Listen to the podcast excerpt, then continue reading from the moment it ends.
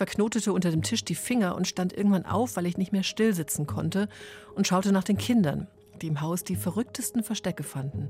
Zusammengerollt unter der Tagesdecke, eingefaltet hinter der Waschmaschine zwischen den Marmeladengläsern im Keller. Gute Verstecke, die ich mir merken wollte.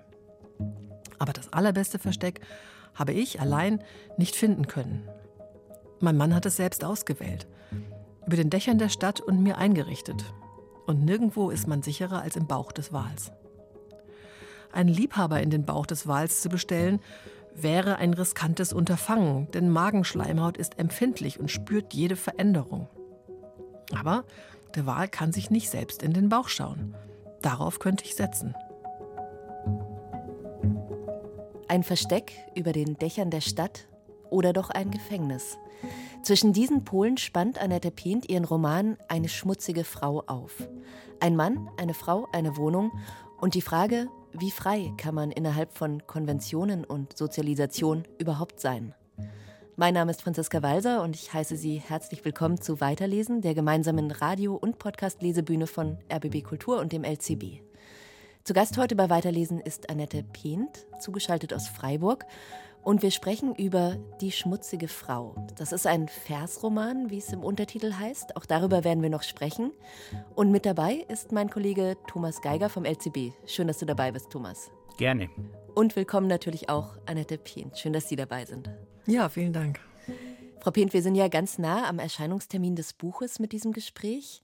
Sie haben das ja schon über 20 Mal durch. Also wenn man die Kinderbücher und die essayistischen Formate mitzählt, ist es denn trotzdem immer wieder aufregend und neu, wenn ein Buch erscheint? Oder ist es vielleicht diesmal ein bisschen anders als sonst?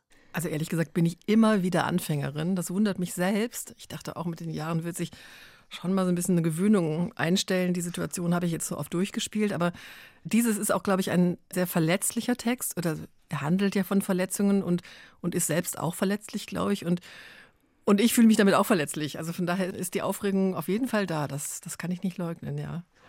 Bei mir ist große Vorfreude da, also immer vor diesen Gesprächen, aber in dem Fall wirklich ganz besonders, weil das so ein Buch war, was bei mir richtig den Wunsch geweckt hat, nochmal drüber zu reden und Gedanken zu vertiefen und abzugleichen, weil es so doppelbödig ist und die Figuren schillern. Es passiert viel, ohne dass viel passiert. Also ich weiß nicht, wie es dir ging, Thomas. Wir haben uns ja im Vorfeld unterhalten. Wir telefonieren immer kurz, bevor wir dann einsteigen in so ein Gespräch. Und ich habe das Gefühl, auch wir haben schon länger als sonst geredet. Ne? Wir hatten beide Redebedarf. Ja, das ist sicher ein Text, der zum Reden einlässt und zum Reden auffordert. Nicht zuletzt deswegen, weil irgendwie im Text auch Stummheit herrscht. Das ist ganz interessant und es ist interessant, äh, wie viele verschiedene Möglichkeiten von Ichs und Erzählungsarten in diesem Text stecken, wie viele Ebenen da drin sind und wir auf eine einerseits ganz altmodische Weise und auf der anderen Seite eben doch durch die Erzählhaltungen, durch die Erzählverschachtelungen zu schillern beginnt. Und ja, ich freue mich auch auf das Gespräch. Ich kenne Annette schon lang. Jetzt haben wir wahnsinnig viel geredet, aber es geht ja nicht darum, dass wir Ihnen Ihr Buch erklären, sondern eher ums Gegenteil. Die Handlung ist ja ein bisschen wie so eine Versuchsanordnung. Ne? Mann, Frau, eine Wohnung. Wie würden Sie denn das Buch beschreiben? Worum geht's? Na, ich glaube, das ist die Frage, die ich immer am meisten fürchte, weil das, glaube ich, um sehr viel geht. Aber es geht auf jeden Fall um das, was der Titel ihr aufmacht.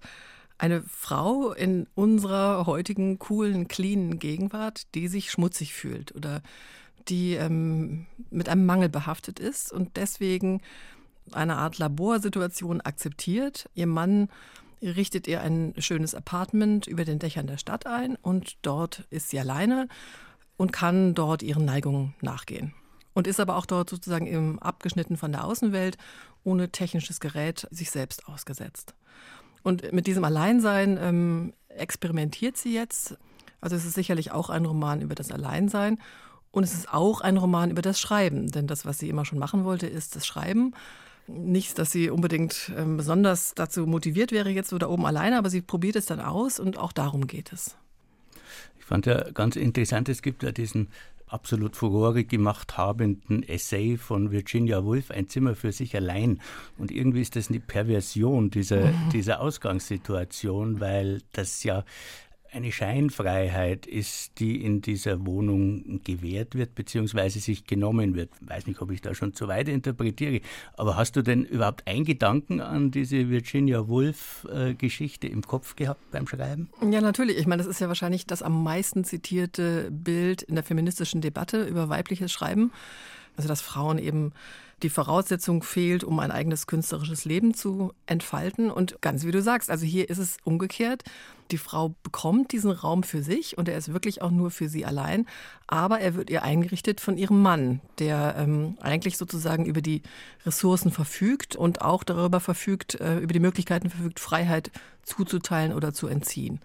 Und deswegen ist sie jetzt in diesem Raum zwar frei zu schreiben, ähm, aber auf andere Weise schon natürlich auch umstellt von Grenzziehungen und Vorgaben.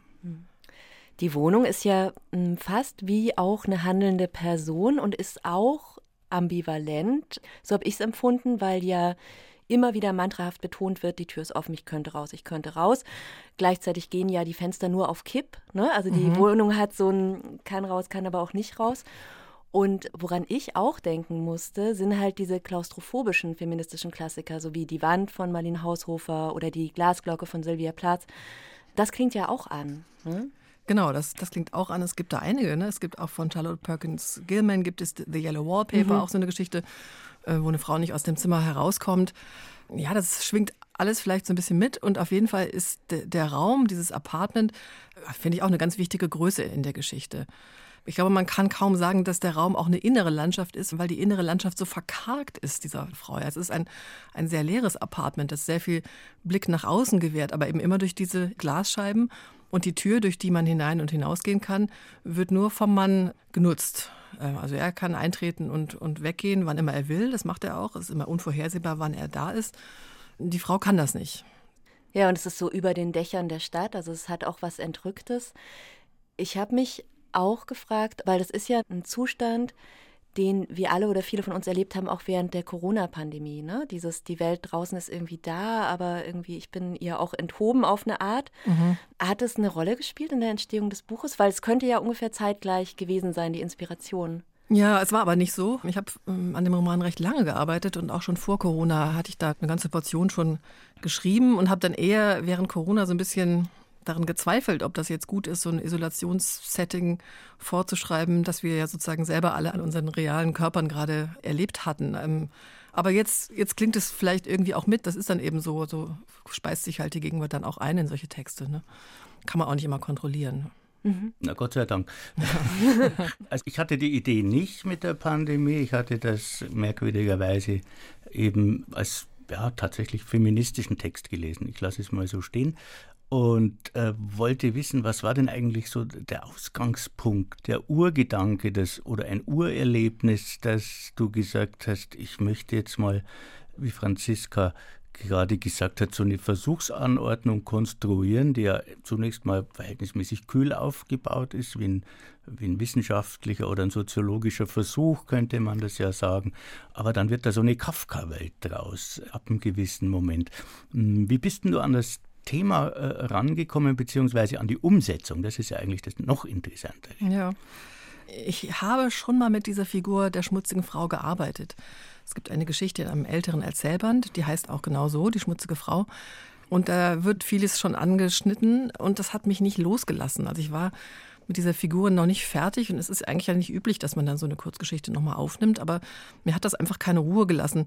Und zwar schon auch deswegen, weil ich beobachte ähm, überall, dass diese Konstellationen, in denen Mann und Frau, wenn sie heteronormativ zusammenleben wollen, dass die immer noch, obwohl wir so viele Debatten führen und Geschlechterrollen so vehement in Frage stellen, dass das immer noch oft ganz beklemmende Konstellationen sind mit Machtgefälle, mit Spielchen in beide Richtungen, ähm, mit sehr ambivalenten Beziehungen, die aber ausgehalten werden aus Gründen, die man von außen gesehen dann gar nicht nachvollziehen kann. Also es ist sicherlich auch ein Eheroman.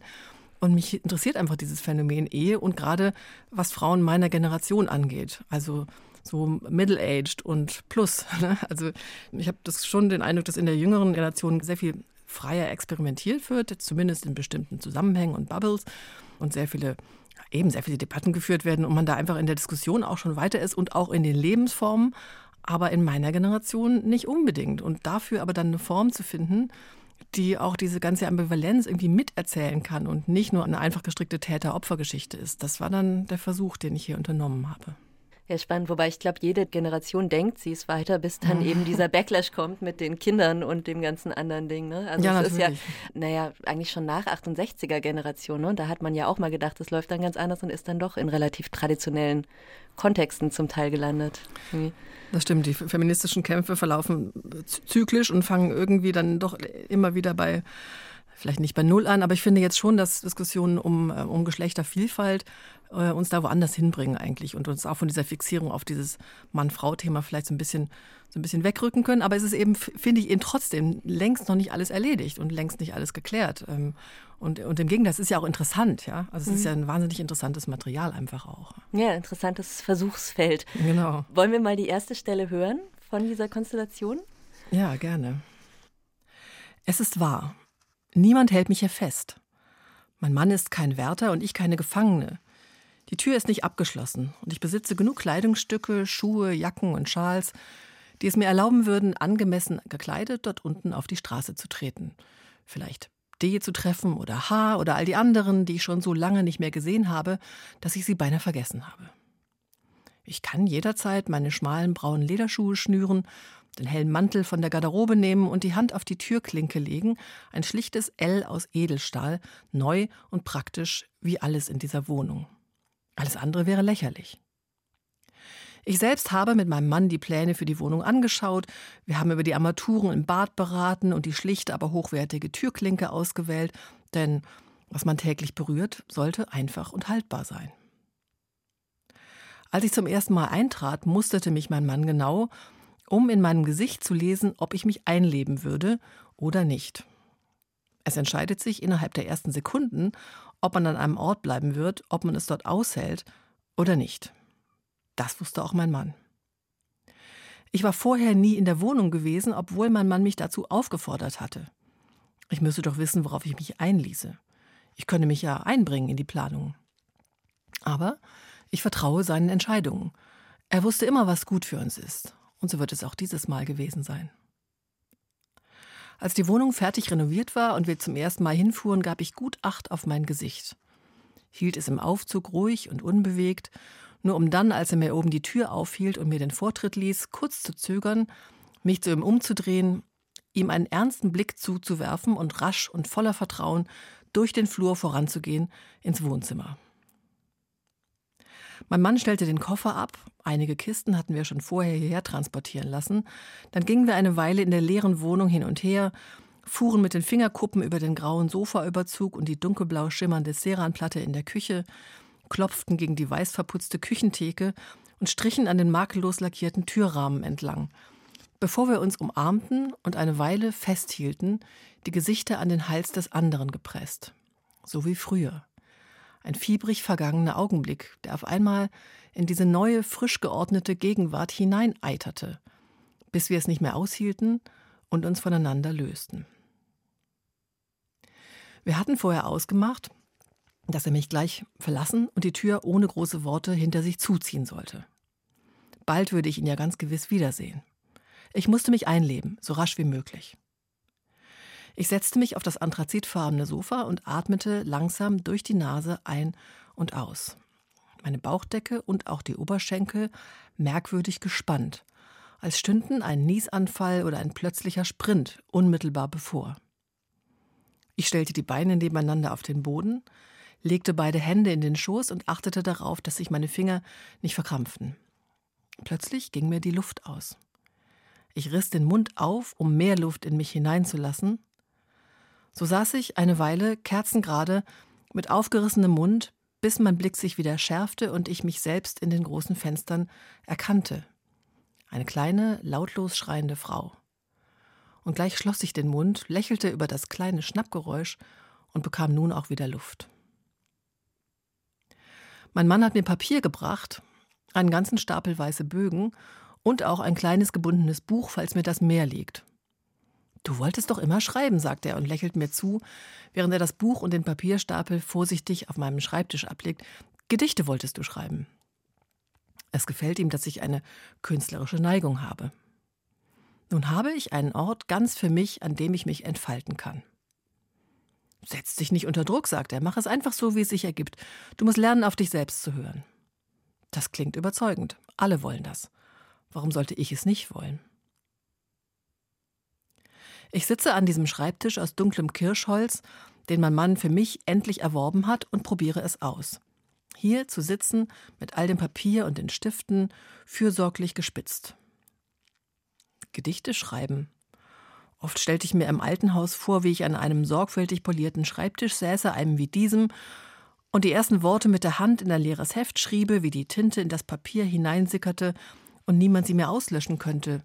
Vielleicht nicht gerade Gedichte, aber warum nicht? Das sind ja auch nur Geschichten in Zeilen. Und wie meine Hand in langsamen Bahnen von links nach rechts zöge, um immer wieder frisch anzusetzen. Dabei schreibe ich nie mit der Hand. Aber es ergab sich nicht. Ich hatte keine Zeit oder war erkältet. Am Küchentisch fiel mir nichts ein und das Büro war für meinen Mann reserviert. Es ergab sich eben nicht. Also das sind ja zum Teil sehr klare, zum Teil auch kurze Sätze und dann ist da immer mal wieder so ein Satz dazwischen, der bei mir so ein Stolpern erzeugt hat beim Lesen. Also sowas wie alle wollen das, warum sollte ich es nicht wollen? Oder er wusste immer, was gut für uns ist, so wird es auch dieses Mal gewesen sein. Ne? Das ist ja das, was diese Spannung erzeugt. Ich weiß gar nicht, wahrscheinlich können Sie es besser auf den Punkt bringen als ich, aber dieses so doppelt und dreifach gespiegelte, ne? So, ich will wollen, was er für mich will, sozusagen. Ja, genau. Ich meine, da steigt man dann ja eigentlich schon ein in das, was die beiden da, da veranstalten. Ne? Also, das sind ja Sätze, die, die so ein bisschen fast wie auswendig gelernt klingen und die, die wir ja auch oft gesagt bekommen oder oder lesen oder zu denen wir uns vielleicht hintrainieren oder so. Also eigentlich so ein bisschen auch so Selbstoptimierungsgedanken vielleicht. Und sie glaubte ja eigentlich auch. Und es herrscht kein offensichtlicher Zwang. Also auch die Entscheidung, sich auf dieses Experiment einzulassen, ist ja anscheinend, zunächst muss man schon davon ausgehen, von beiden getroffen worden. Also der Mann ist nicht der böse Täter, der sie jetzt da einsperrt, sondern es ist ja eine Ermöglichungsgeste eigentlich auch erstmal. Und das sagt sie sich ja auch ständig. Aber sie sagt es eben schon immer wieder und auch so oft, dass man also hoffentlich beginnt auch daran zu zweifeln, ob sie sich da selber so richtig glaubt. Mhm. Und im Laufe der Geschichte bekommt das ja auf jeden Fall auch Risse, sogar ziemlich schnell eigentlich schon. Ja, ja, weil sie jetzt so eine große Feinfühligkeit ja auch entwickelt, was eben so die Wünsche ihres Mannes angeht, aber auch, wie sich dann herausstellt, weil er eben auch zum Jähzorn neigt und zur Wut und sowas, ne? weil es einfach auch kein einfacher Partner ist, ganz offensichtlich. Ja, aber es ist jetzt auch kein ausnehmend komplizierter, würde ich sagen. Es ist ein relativ durchschnittlicher. Also, mhm. Aber sie hat eben diese, dieses Talent entwickelt, was schon, glaube ich, also zumindest in meiner Generation sehr viele weiblich gelesene Menschen haben, nämlich äh, immer zum anderen hin zu spüren und zu denken und immer das zu finden, was angemessen ist und eben auch keine Fehler zu begehen. Also ihre große Angst ist, etwas falsch zu machen. Und das wird dann auch sanktioniert. Es wird natürlich nicht mit den Mitteln von früher sanktioniert, mit Schlägen oder so. Ich meine, gibt es auch, aber nicht in, nicht in diesem Zusammenhang hier. Ähm, aber es wird auf andere Weise dann schon auch bestraft. Und um ihr Leben muss sie das auf jeden Fall vermeiden. Darum geht es eigentlich. Es geht ja nicht also um einen Berserker, einen Schläger, einen Vernichter, sondern es geht um einen halbwegs realistisch gezeichneten äh, Gegenwartsmann, den man in dieser Form, ich erlaube mir das jetzt als einziger Mann in unserer Runde zu sagen, etwas überzeichnet, auch durch den Namen, den er hat, aber es ist ja auch aus unserem Milieu. Das ist ja auch noch ganz wichtig zu wissen, dass es also nicht äh, sozial in irgendeiner Randgruppe oder in einer Elitegeschichte spielt, sondern ich sage mal so in einem mittleren, mittelbürgerlichen akademischen Milieu. Man geht ins Theater, man geht ins Kino, man liest, man möchte schreiben. Also es geht letztlich um uns. Naja, und dann kommt diese Versuchsanordnung, in der wir uns dann einhaken können, verstehend oder ablehnend oder ja, das ist dann eben ein, das ist eben dann ein Text aus unserer Mitte.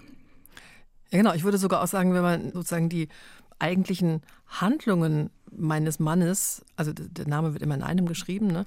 das ist sozusagen sein Name, ähm, wenn man sich anschaut, was macht denn der eigentlich, macht er ja tatsächlich nichts Schlimmes. Im Gegenteil, er, also er bietet ihr alles Mögliche an, er kocht für sie, er bringt ihr das, was sie braucht, er übernimmt die Einkäufe und auch im Familienleben, das man in Rückblenden so ein bisschen erzählt bekommt, ähm, hat er ja so auch eben einen aktiven Part übernommen. Also deswegen ist es wirklich, also sicherlich nicht der Bösewicht und auch kein autoritärer Knochen. Also alles das wäre zu einfach. Aber er nervt. Er nervt und, und, und wenn er das tut, was du ihn jetzt auf der Positivliste zuschreibst, dann weiß er, äh, dass er ein moderner Mann ist. Genau, er hat sich selber auch immer dabei im Blick. Er weiß sozusagen, was jetzt gefragt ist und er kennt die Verhaltensweisen, die angemessen wären, aber die, manchmal bricht das auch aus und es gibt eben auch dieses Insistieren darauf, dass die Frau als Partnerin in diesem Spiel auch makellos mitspielt. Das gibt es schon noch. Und wenn sie das nicht tut, dann gibt es ähm, Möglichkeiten, ihr zu zeigen, wo ihr Platz ist. So wie zum Beispiel jetzt in einem Apartment und nicht mehr im gemeinsamen Haus. Ja, ist auch interessant, wie das weibliche Schreiben da vorkommt ne? und wie die beiden das ja mehr als wie ein Attribut sehen, als wie eine eigentliche Arbeit. Genau, und die Frau ist da auch nicht unschuldig dran. Ne? Also sie selber gefällt sich ja erstmal auch in diesem Szenario, ah, jetzt hat sie diesen Kirschholztisch und jetzt sitzt sie da und es ist ja eigentlich irgendwie auch vielleicht ganz schön. Und wie sehe ich denn aus, wenn ich schreibe? Und dann kommt irgendwann auch Besuch in diese Wohnung und da spielt sie auch den Part der Künstlerin. Also so ein bisschen trotzig, äh, steht dann sinnierend am Fenster und weiß genau, dass das aber auch die Bilder sind, die man von ihr in diesem Part erwartet. Und zugleich ist da aber auch der Wunsch, wirklich etwas zu erzählen oder zu schreiben. Was heißt wirklich? Also das doch auch auszuprobieren. Und das macht sie ja, aber sie zeigt davon nicht alles. Also auch die Frage sozusagen, was zeige ich nach außen hin und was, was sind meine inneren Bedürfnisse und was sind die künstlerischen Praktiken, die daraus entstehen. Aber das ist doch eine legitime Frage. Das machst du doch auch, oder? Diese Frage, was zeige ich nach außen, was Ja. mache ich? Ja, natürlich. Das sind natürlich alles Beobachtungen, die ich an mir selber auch mache. Genau. Bis hin zur, zur Frage, die wir ja heute ständig ähm, beantworten müssen, wie, wie inszeniere ich mich? Ja? Welche Bilder gibt es von mir? Wie zeigt man sich in der, in der Außenwelt? Wie wollen die anderen eine Autorin gerne wahrnehmen? Und, und wie, inwieweit spiele ich mit oder nicht mit? Natürlich, damit sind, glaube ich, alle, die künstlerisch in der Öffentlichkeit unterwegs sind, ständig konfrontiert. Das Schreiben kommt ja dann an einem bestimmten Punkt auch rein ins Buch in Form von Texten, die ich so gelesen habe, dass es möglicherweise die Texte sein könnten, die eben an diesem Kirschholztisch entstehen mit den feingespitzten Bleistiften. Die sind kursiv gedruckt und bilden, ich weiß nicht, vielleicht so eine Art Gegenströmung zu dieser Versuchsanordnung? Ja, also sozusagen einfach eine andere Bewegung, oder? Das sind einzelne Geschichten von Frauen, vielleicht der gleichen Frau, vielleicht verschiedenen Frauen, das ist nicht so ganz klar, in verschiedenen biografischen Momenten. Und das sind immer auch Momente, die mit diesem Schmutz oder diesem Makel zu tun haben. Und sie werden immer von außen erzählt. Das sind immer verschiedene Blicke auf diese schmutzige Frau oder auf eine schmutzige Frau. Und diesen Blick von außen haben wir sonst ja in der Geschichte überhaupt nicht, weil wir sonst ja die Ich-Erzählerin haben und die guckt nach außen. Und jetzt sind es sozusagen Blicke auf jemanden wie sie, die sie aber ja vielleicht auch selber erfindet. Und die Möglichkeiten habe ich extra auch, auch offen gehalten. Es könnte sozusagen ihr Journal sein, das könnten ihre Entwürfe sein, die sie auch ihrem Mann zeigen möchte. Oder es könnte sozusagen wie so eine parallel geführte andere Geschichte sein, die man damit verschränken oder nicht verschränken kann. Es klingt Nee. jetzt kompliziert, ist es, glaube ich, eigentlich gar Nee, nicht. aber ist es, in, es, es funktioniert in der Tat so assoziativ, ne? Und genau in dieser Uneindeutigkeit wäre beides denkbar und beides funktioniert auch, ja. ja, genau. Ja. Also ich habe das so gelesen, dass das schon die Geschichten sind, die an diesem Kirschholztisch äh, geschrieben wurden. Das macht aber auch eigentlich gar nichts, ob das jetzt genau zugeschrieben wird oder nicht, sondern es sind Variationen des Themas. Es geht Genau. ein bisschen in die Biografie zurück, da wird sich erinnert an Mütter, an, an, an Situationen mit anderen Menschen, mit Freunden, mit, mit, mit Liebhabern vorher, mit ich weiß nicht was. Also da kommt ein anderer Erzählstrom mit rein der äh, dann diese Versuchsanordnung eben doch aufbricht und sozusagen entlokalisiert und entzeitlicht. Genau, und der auch auf der Zeitachse vielleicht so ein bisschen das öffnet. Ne? Es könnten sein, Das könnte meinte sein, ich mit entzeitlicht. Ein bisschen blödes Wort, ich gebe es zu. Genau, das klingt so e- ewig, aber ja, ja, ja. genau. Es könnte sein, dass es sozusagen Geschichten aus der möglichen Vergangenheit sind. Es könnte aber auch sein, dass es Geschichten aus einer möglichen Zukunft sind. Ne? Weil die, die ganze Geschichte endet ja offen und es könnte sein, dass in diesen Geschichten dann die Geschichte der schmutzigen Frau vielleicht weitererzählt wird. Das sind alles Möglichkeiten und ich wollte einfach, dass diese Möglichkeiten sozusagen alle offen stehen, wenn man diese Geschichten zwischendurch sozusagen liest. Es könnte auch sein, dass die Geschichten wie so ein bisschen wie so eine Art Entlastungsmaterial sind, um einen aus dieser ja relativ intensiven Gegenwartsspur auch mal rauszuholen. Also auch das so ein bisschen in der Dramaturgie des Buches, ne, könnte man auch sagen, okay, jetzt kommt mal das Kursive, jetzt kann ich mal in eine, in eine andere Richtung weiter fantasieren und dann muss ich mich wieder auf dieses Apartment einlassen mit dieser einen Frau alleine. Mhm. Technische Frage, warum hast du das Kursiv setzen lassen? Warum wolltest du das absetzen? Ich hatte schon selber eben die Fantasie, dass sie diese Geschichten schreibt und habe mir dann vorgestellt, das wäre ihre, sie schreibt ja mit der Hand, das wäre ihre Handschrift, das wäre ihre Schreibschrift. Das war also meine, ah, okay. mein eigenes hm. inneres Bild dazu. Und ähm, ja, und natürlich macht es einfach so sozusagen diese verschiedenen Spuren und Ebenen auch nach außen hin visualisiert ist das ja so ein bisschen. Ne? Und es war aber von Anfang an da in diesen beiden Ebenen oder kam die eine vor der anderen? Also eigentlich äh, andersrum, die, diese Geschichten waren zuerst da. Also ich hatte ja eben erstmal diese eine Kurzgeschichte und das ist jetzt eine der kursiven Geschichten geworden. Also nicht genau so, ist ein bisschen verändert, aber die ist da eingegangen. Und dann habe ich noch einige Geschichten dazu geschrieben und dann kam erst diese Gegenwartsebene mit der Ich-Erzählerin in der Wohnung dazu. Also es war eigentlich andersrum. Mhm ich, ich wollte gerne nochmal, wir reden jetzt die ganze Zeit über schmutzig und es ist ja auch im Titel die schmutzige Frau. Es wird an einer Stelle auch ganz dezidiert der Punkt gemacht, schmutzig, nicht dreckig. Mhm. Können Sie das nochmal ein bisschen näher fassen, dieses Motiv? Warum schmutzig? gerne nicht zu nah, weil es ja, ja nee, es soll natürlich, es hat natürlich nicht dieses, es schwingt mit diese sexuelle Komponente. Ne? Im Englischen ist ja dirty, es wird ja auch ja. analog benutzt sozusagen, ja. aber das wäre ja viel zu kurz gegriffen. Ja, genau. Und das, ich meine, das ist äh, ja eigentlich, also es ist ja eine relativ deutliche Zuschreibung. Also jemand, der eine Frau, die schmutzig ist, die ist eigentlich outcast, oder? Also die kann man nicht mehr anfassen, die gehört nicht mehr dazu zur Gesellschaft. Aber das ist ja vielleicht sozusagen so die, die deutlichste Lesart, aber es gibt ja so viele Varianten von Makel, von beschämt sein, weil man nicht glatt oder schön oder jung genug ist, bis hin zu abfälligen Blicken, die dem angeblickten Menschen suggerieren, irgendwas ist mit dir komisch, vielleicht ist es ein übler Geruch oder vielleicht bist du einfach irgendwie dreckig. Also eigentlich sozusagen alles, was in diese Schublade passt.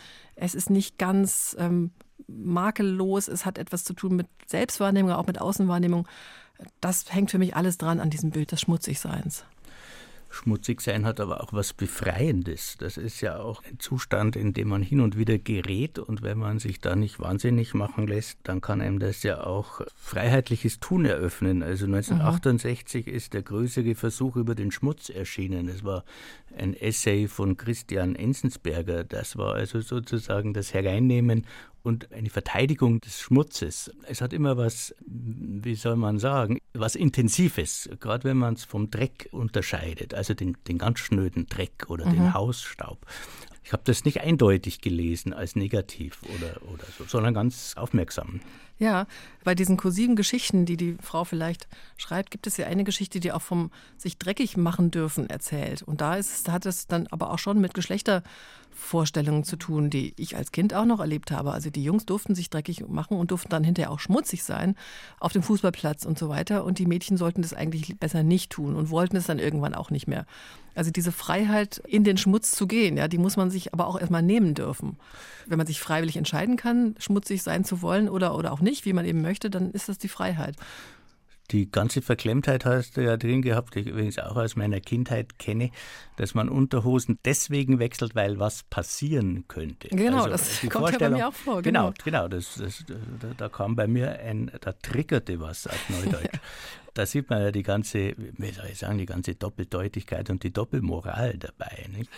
Es gibt noch eine andere Geschichte darin, die, bei diesen kursiven Innen Binnengeschichten, wo sich die schmutzige Frau mit einem schmutzigen Kind verbündet. Ja? Also wo die beiden, die eben nicht so sind, wie, wie es die anderen gerne hätten, zusammen herumgehen in der Stadt und sich gegenseitig sozusagen in ihrem, also da sind, sind es dann Fettflecke, die sich sozusagen in ihrem Fettigsein auch nicht stören und sich dann auch zusammenschließen. Etwas, was in dem Buch sonst ganz selten passiert, dass sich Menschen zusammenschließen zusammenschließen und verbünden miteinander. Ja, und das ist noch wirklich ein schöner Gegensatz zu der Beschreibung der Wohnung, wo die Armaturen ausgewählt werden und wo alles so schön clean ist. Genau, wo aber dann irgendwann ja auch eine bleibt, Art, ne? genau, ja, ja. Störung einbricht, ohne dass man es jetzt vielleicht verraten muss. Ja, mhm. genau.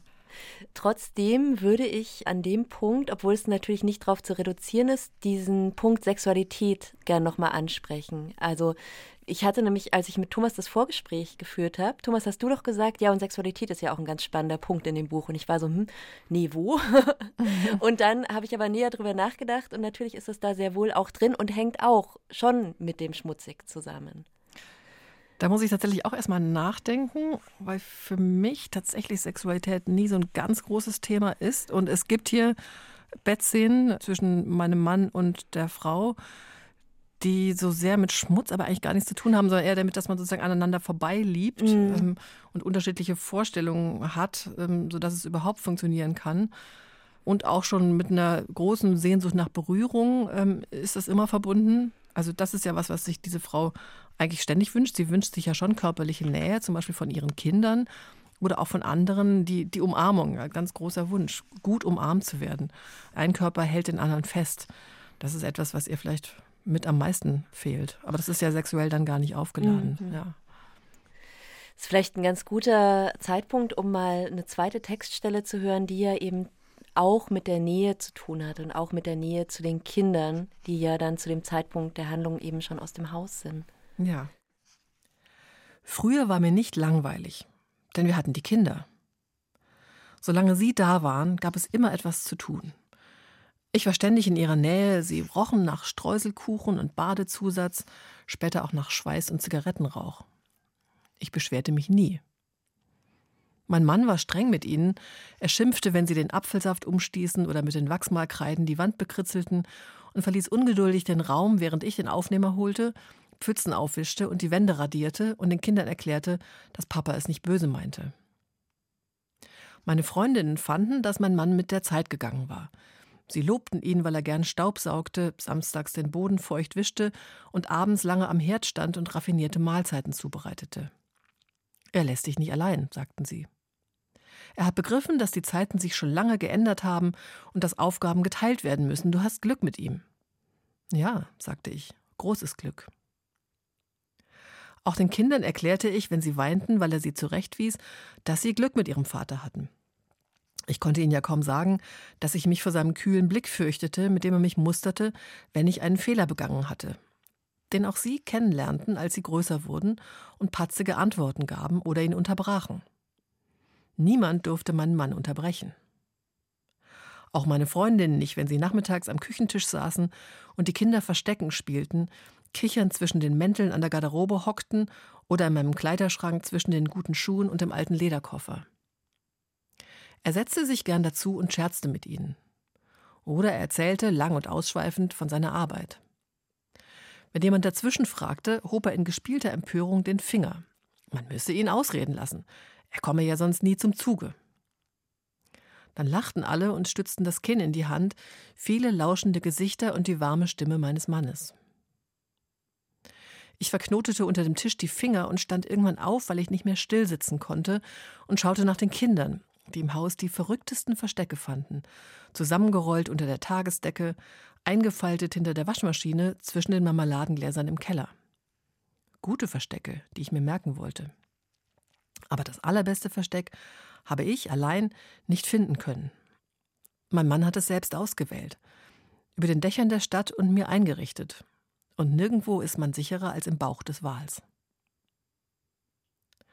Einen Liebhaber in den Bauch des Wals zu bestellen, wäre ein riskantes Unterfangen, denn Magenschleimhaut ist empfindlich und spürt jede Veränderung. Aber der Wal kann sich nicht selbst in den Bauch schauen. Darauf könnte ich setzen. Ich hatte nie einen Liebhaber, es wäre mir nicht in den Sinn gekommen. Aber nun fange ich an zu grübeln und zu träumen. Ich gehe in der aufgeräumten Wohnung hin und her und stelle mir vor, jemand schaue mir dabei zu, nicht um mich zu verbessern oder zu verspotten, sondern zu seinem und meinem Vergnügen. Oder besser noch, ich schaute ihm zu. Aber wir müssten uns nicht zuschauen. Warum sollten wir das tun? Zuschauer wägen ab und beurteilen. Sie vergeben Punkte für den Gang, die Haltung, die Ausstrahlung. Darauf würden wir verzichten, oder nicht, Mon ami? Ich beginne leise mit dir zu reden, wer auch immer du bist. Es genügt mir, dass du nicht mein Mann bist, dass du mich nicht abfragst, mir nicht den Arm um die Schultern legst so fest, dass ich mich nicht mehr bewegen kann. Überhaupt, dass du schweigst und mich so leicht berührst, dass ich es auch selbst sein könnte. Das ist es, was ich suche. Eine Hand, die locker im Schoß liegt, ein Kopf, der leicht an meiner Schulter lehnt. Ein schweifender Blick, der mich nicht festnagelt, und so taue ich auf, werde weich und geschmeidig unter deiner meiner Hand, darauf verstehe ich mich, und so soll es gut sein. Du vertreibst mir die Wartezeit, und in deinem Beisein wird mir klar, dass ich nicht auf meinen Mann warte und auch nicht auf dich, dass ich eigentlich auf niemanden warte und dass ich, solange ich warte, Geschichten schreiben oder aus dem Fenster schauen oder mit dir spielen kann, aber wenn ich genug gewartet habe, werde ich die Tür öffnen und hinuntergehen. Und es wird ganz einfach sein. Was ich spannend fand, und es wird so ein bisschen in der Stelle deutlich, ist, dass es ja eine Lebensphase im Leben einer Frau auslotet. Also dieses, die Kinder sind aus dem Haus, ich habe sozusagen meine reproduktiven Pflichten erfüllt, was soll da noch groß kommen? Das ist so eine Lebensphase, ich habe das Gefühl, die war literarisch irgendwie unterbelichtet und wird jetzt gerade so ein bisschen, also mit Caroline Rosales, das Leben keiner Frau, ich habe das Gefühl, da tut sich gerade was im Erzählen dieser Lebensphase. Würden Sie das auch so sehen? Ich habe das jetzt noch nicht so richtig flächendeckend beobachtet. Ähm, ich habe schon eher beobachtet, dass darüber sehr wenig erzählt wird. Wenn, dann eher in Form von Problemliteratur oder Ratgeberliteratur.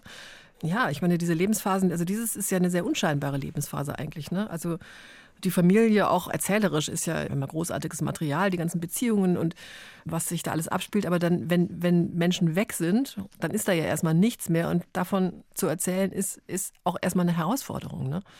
Und wie sich auch für eine Frau, die sich relativ traditionell in die Familienrolle gefügt hat, dann nochmal alles angeblich ganz neu sortieren soll. Aber wie kann das gehen? Und wie kann es gehen, Jahre aufzuholen? Also auch Jahre des, des Vorankommens oder des Weiterdenkens, die man verpasst hat. Das sind alles, finde ich, große Fragen, ähm, die jetzt gerade für meine Lebenszeit auch, ähm, also mir selber stellen die sich jetzt nicht, aber die, ich glaube, die, die stehen im Raum für viele Menschen, für viele Frauen. Ja unzugeschriebenes Terrain, ne? Also beängstigend, aber frei, auch auf eine Art. Ja, und ich meine, da gibt es ja sehr viel zu beobachten auch. Der Körper verändert sich so massiv. Das sind ja riesige Veränderungen. Die kann man ja eigentlich nur mit der Pubertät vergleichen. Und wie kann man das beschreiben, was da mit unseren Körpern passiert? Und auch mit unseren Beziehungen zu den Kindern, die so lange im Mittelpunkt gestanden haben oder, oder, oder einfach sehr im Fokus gestanden haben. Das sind alles, also sind schon große Transformationen und die sind ja auch gesellschaftlich vorgebahnt, was dann zu passieren hat. Und wie man sich darin dann wiederfinden kann oder nicht oder verloren gehen kann, das finde ich schon eine große Frage. Und das ist eben auch das Neue, dass es eben äh, diese Bahnen nicht mehr gibt, die es vielleicht vor 50 oder vor 30 Jahren noch gegeben hat. Und deswegen ist es auch ein Stoff, der neu ist. Also diese mögliche Freiheit, diese mögliche Freiheit, einen Mann auch zu verlassen oder eine Partnerschaft aufzugeben oder umzukodieren, wenn die Kinder aus dem Haus sind, das ist noch nicht so lange her, wie wir heute das glauben, dass es das ist.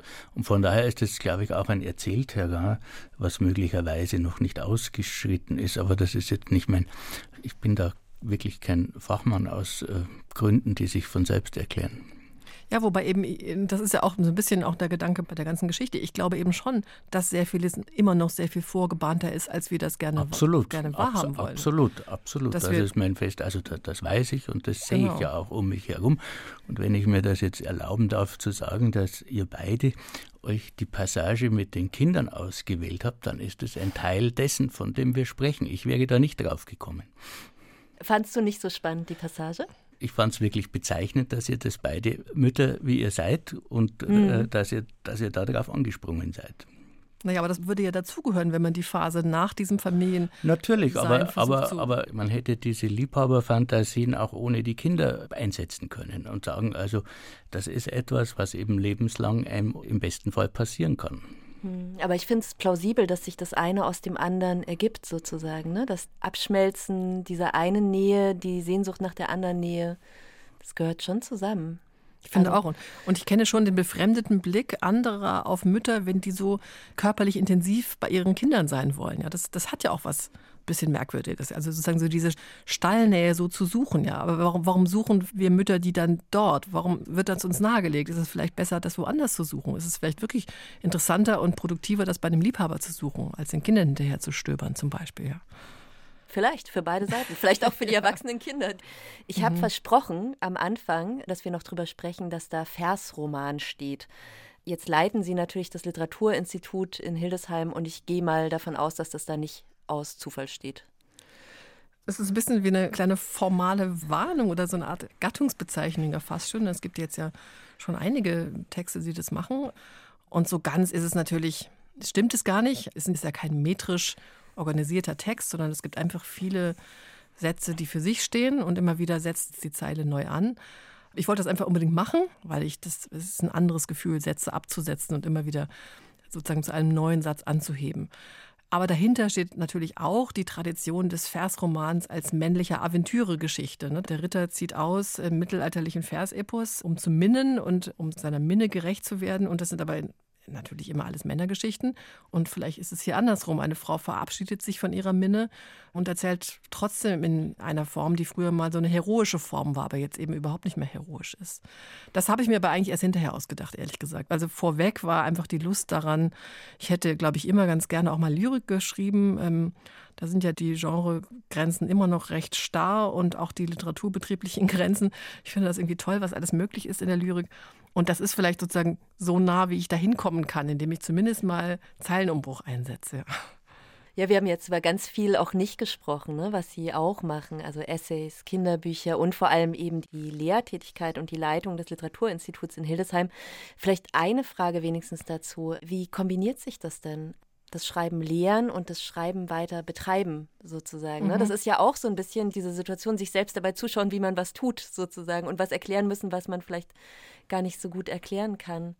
Stimmt, aber ich glaube, es ist ganz wichtig, dass ich auch schreibe und lehre und dieses Institut leite, weil ich damit in den gleichen Arbeitsprozessen bin wie unsere Studierenden auch. Und wir sind sozusagen alle in einem großen Werkstattraum und stellen uns ähnliche Arbeitsfragen gegenseitig.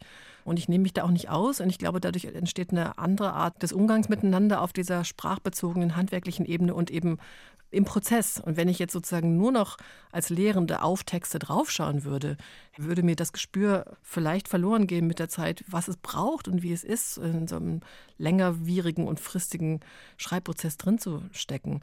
Andererseits verträgt es sich natürlich in gewisser Weise auch wieder nicht so optimal, weil das so ein Literaturinstitut ist ja auch ein Raum. Ne? Das ist natürlich ein riesiger Raum und der braucht sehr viel Energie, um erhalten zu werden. Das ist auch klar. Und ich bin ständig in Berührung mit sehr, sehr interessanten und, und wirklich teilweise auch wirklich aufregenden Schreibweisen junger AutorInnen und bin damit ja auch als Schreibende konfrontiert, nicht nur als Betreuende dieser Textprojekte. Und das stellt mich schon auch immer wieder vor alle möglichen Fragen. Das finde ich sehr herausfordernd. Stellst du den Roman vor in Hildesheim in dem, im Institut? Also das würde ich nur dann tun. Ich versuche meine eigenen Texte, ja. also die Arbeitsfragen bringe ich mit, aber meine eigenen Texte eigentlich nicht, weil es nicht um mich geht so sehr in diesem Zusammenhang. Ne? Also nur um mich als Mentorin sozusagen. Und deswegen stelle ich jetzt Romane, als es jetzt der zweite, der in der Hildesheim-Zeit erschienen ist, dann nicht ausdrücklich vor, außer es lädt mich jemand ein. Mhm. Und wenn mhm. die das machen, dann mhm. freue ich mich. Thomas, du hast mir verraten, auch Bezug aufs Schreiben und ganz weit weg von dem Buch. Ihr seht euch in Berlin. Wir sind ja jetzt nur verbunden nach Freiburg per Leitung, aber du siehst Annette Pient demnächst in Berlin zu einem ganz anderen Thema. Genau, wir sind gemeinsam auf einem Podium und kümmern uns um Wilhelm Genazzino, der 80 geworden wäre. Und zu seinem 80. Geburtstag erscheint zum einen im Hansa Verlag ein Werktagebuch von ihm und zum anderen wollen wir mit Autoren und Autorinnen nachgehen, inwieweit Wilhelm Genazzino heute noch aktuell ist oder was beim Wiederlesen beim einen oder bei der anderen wieder aufkommt. Und äh, Annette, das weiß ich, ist äh, Genazzino-Leserin gewesen mhm. und deswegen habe ich sie eingeladen. Ja, da freue ich mich auch sehr drauf. Ja. Es hätte mich interessiert, was er zu dieser Geschichte gesagt hätte. Der Roman Die schmutzige Frau ist im Pieper Verlag erschienen, 176 Seiten für 22 Euro. Und die Veranstaltung im Literarischen Kolloquium Berlin, über die wir gerade gesprochen haben, die findet statt am kommenden Dienstag, dem 31. Januar. Der Traum des Beobachters Wilhelm Genazzino zum 80. Geburtstag. Und mit dabei sind eben Annette Pehnt, aber auch Helmut Böttiger und Christoph Magnussen. Ich wünsche Ihnen viele gemütliche Lesestunden in diesen trüben Januartagen. Machen Sie es gut bis bald.